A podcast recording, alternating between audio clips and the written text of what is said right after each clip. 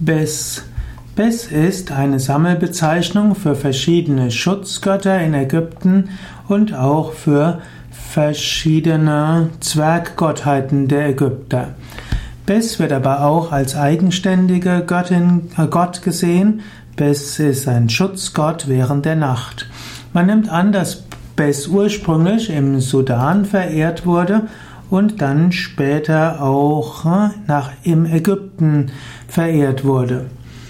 Und so steht darin auch eine große Weisheit. Die verschiedenen Götter sind alle miteinander in Beziehung.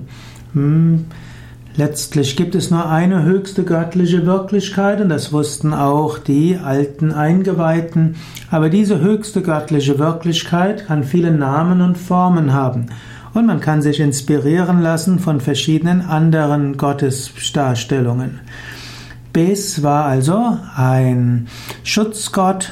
Bes ist ein Gott, der besonders klein aus war. Bes wird manchmal auch angesehen als zuständig für das Geschlechtsleben, für Sexualität. In späteren Zeiten wurde Bes mit Horus gleichgesetzt. Manchmal wurde er auch einfach genannt Horus-Bes und Bes als Horus Kind schützte vor wilden Tieren. Es gibt viele Horus-Stellen, oft wird Bes schwebend über dem Haupt von Horus abgebildet, aber hm, es gibt auch die Verschmelzung, dass beide eins wurden, aber oft wurden sie miteinander dargestellt. Bes also als Schutzgott während der Nacht, Bes auch Schutz gegenüber Wüstentieren und Messern und Bes wird manchmal auch als Schlangenverschlinger dargestellt. Bes ist aber auch der Gott der Zeugung und der Geburt. Und so findet man ihn öfters in Frauengemächern und an den Kopfenden von Betten. Bes soll also auch helfen, dass ein erfülltes Sexualleben da sein wird. Er sollte böse Geister vom Haus fernhalten und er sollte auch Schwangere, Wöchnerinnen und Neugeborenen beschützen. Bes gilt auch als Schutzgott des Gotteskindes. Und das Gotteskind bei den Ägyptern war der, waren die Nachkommen des Pharaos.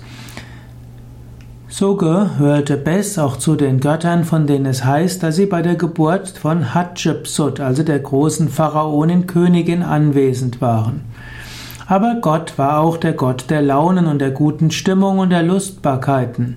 Es gibt viele Mythen, wo er zur Unterhaltung der Götter tanzte und wo er dann auch spielte auf der Leier, auf der Tambourin oder auch auf der Harfe. Bes gehört zur Gruppe der Zwerggötter, manchmal und er vereint tierische und menschliche Gestalten. Manchmal wird er mit Fratzengesicht dargestellt, manchmal mit Löwenmähne und manchmal auch in der Missgestalt eines Krüppels.